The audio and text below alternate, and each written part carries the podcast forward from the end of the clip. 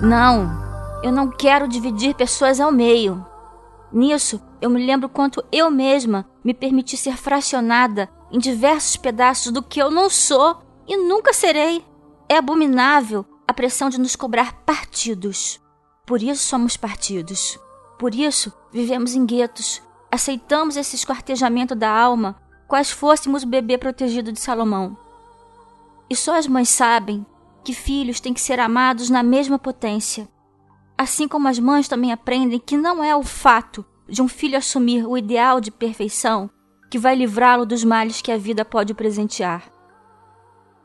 Só as mães que têm dois filhos, sejam diferentes ou iguais, brancos ou negros, intelectuais ou apenas sensíveis, normais ou anormais, inteligentes ou pouco favorecidos intelectualmente, sabem que favorecer a um dos seus filhos, por pesar as dificuldades destes, é serrar o bebê de Salomão.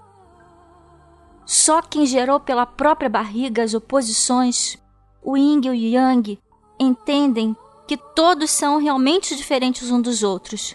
Mas não há justiça, medicina ou psicologia no mundo que disseque o que compreenda o que essa mãe consegue sentir. Apesar de diferentes uns dos outros, não tem a pretensão de descrer em nossas igualdades. Toda dor deve ser respeitada.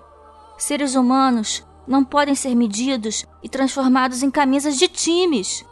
O mundo de hoje é um bebê de Salomão, espalhado por aí, estraçalhado em milhões de partículas quânticas pelos desamores do nosso passado e presente, mas com uma simples dúvida. Obrigada, vida, por eu ter parido os opostos, mas meu útero não é campo de futebol ou quadra de time, porra! Existe algum rei para defender a eles dos males causados por essa mutilação? Se existe, prefiro não ter que contar com a sua justiça, mas sim sempre fazer o que o meu amor pelas pessoas me faz compreender. Amar é criar condições para que o ser humano possa ser inteiro.